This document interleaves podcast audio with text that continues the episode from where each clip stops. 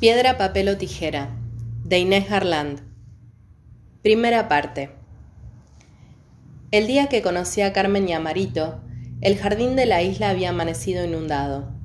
Los árboles parecían flotar muy derechos y las casas de los vecinos, al otro lado del río, eran como animales acuáticos, inmóviles sobre sus patas largas. Salí a la galería en puntas de pie para no despertar a mis padres. Quería ir a jugar al jardín antes de que vieran la creciente, porque a la única que le gustaban las crecientes era a mí.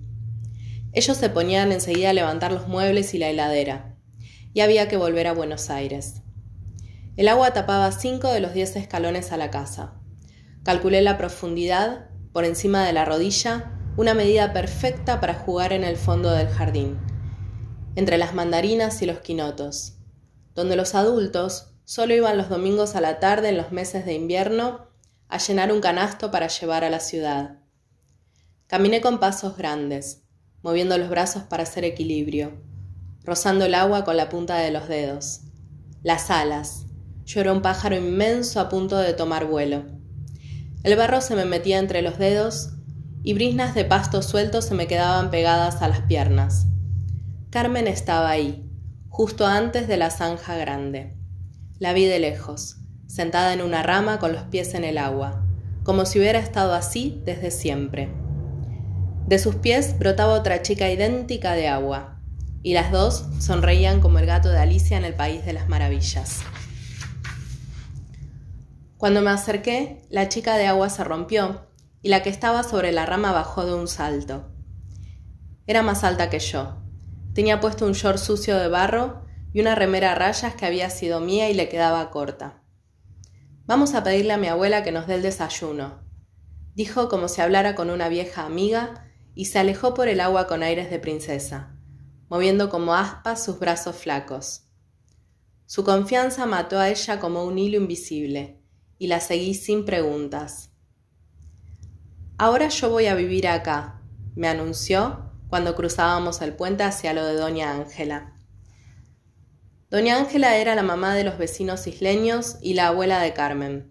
Vivía con cuatro de sus ocho hijos en una casita al otro lado del riacho que separaba nuestro terreno del de ellos.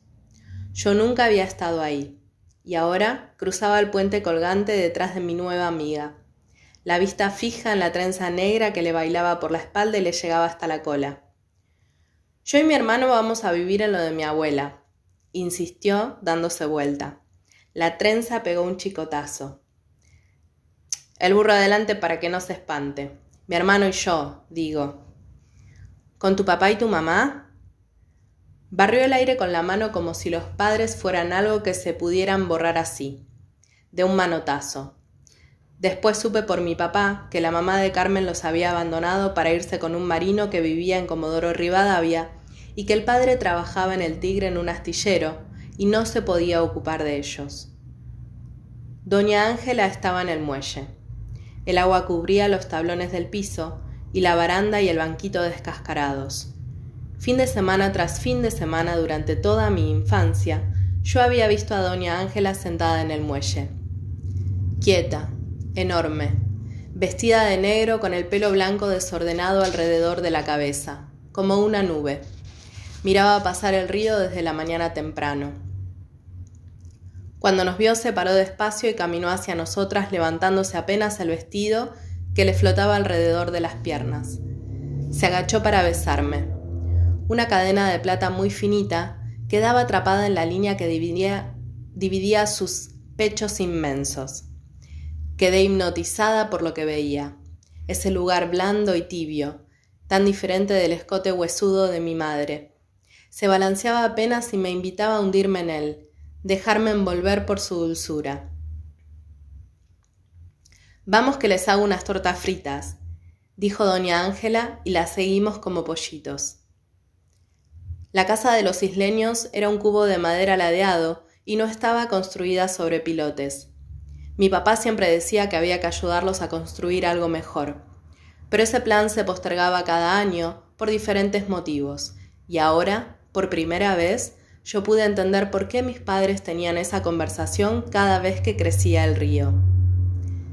Esa mañana, la cocina de doña Ángela era un espacio inundado, mal iluminado por la resolana que entraba a través de una ventanita cubierta por una tela vieja.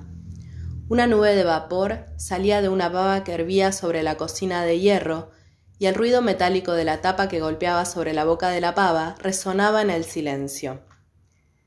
Desde algún lugar llegó la voz irritada de un hombre. Alguien apague esa pava, dijo. Su cara se asomó desde un entrepiso elevado que balconeaba sobre el espacio de la cocina. Me miró. Yo no alcanzaba a ver su cara con claridad. La luz que entraba por la ventanita le iluminaba un solo ojo, hosco y cansado.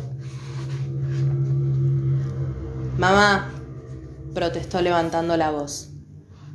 La mano, caliente de Carmen envolvió la mía. Voy a hacerles unas tortas fritas a las nenas, tordo, dijo doña Ángela, y la cara desapareció en la oscuridad como un conjuro. Se va a acabar la harina, dijo la voz del tordo. Chico tiene que ir al almacén esta tarde, dijo doña Ángela, y descorrió la tela de la ventanita. La resolana iluminó un par de piernas flacas que se descolgaban desde el entrepiso. Los dedos de los pies se abrieron y se cerraron en abanico, y soltaron una nubecita de tierra que quedó suspendida en el aire. Alcé la vista. Sobre mi cabeza, como una aparición, vi por primera vez la cara de Marito. Su piel brillante, sus ojos negrísimos, su nariz, su boca llena y burlona, la pequeña cicatriz que supe después, un mordisco de nutria le había dejado en el labio superior. La pinta puso un huevo en la viga, dijo y se dejó caer a mi lado sosteniendo en el aire un huevo blanco y liso. No salpicaste, dijo Carmen enojada. Tan secas que estaban, dijo él. Carmen y yo nos miramos las piernas hundidas en el agua hasta los muslos y empezamos a reírnos. Carmen seguía teniéndome de la mano y ahora se puso ante mí, y así, paradas una frente a la otra, nos reímos como si lo que había dicho Marito fuera la cosa más graciosa del mundo, como si no existiera en la vida nada más que esas ganas de reírnos. Años después de esa mañana inundada, una bruja me dijo que no era la primera vez que ellos y yo estábamos juntos en este mundo. Nuestras almas, dijo, ya se conocían y habían vuelto a esta vida a compartir un sueño.